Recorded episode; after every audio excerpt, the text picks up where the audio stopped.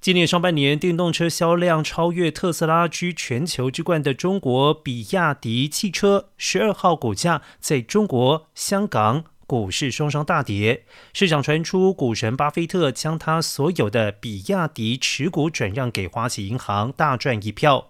对此，比亚迪回应称，根据香港联交所以及中国证监会相关的规则，大股东减持需进行权益申报，查阅港交所权益披露平台未显示减持资讯，以股东权益申报为准。而公司目前经营一切正常，各项业务都在有序开展，新能源汽车销量持续创下历史新高。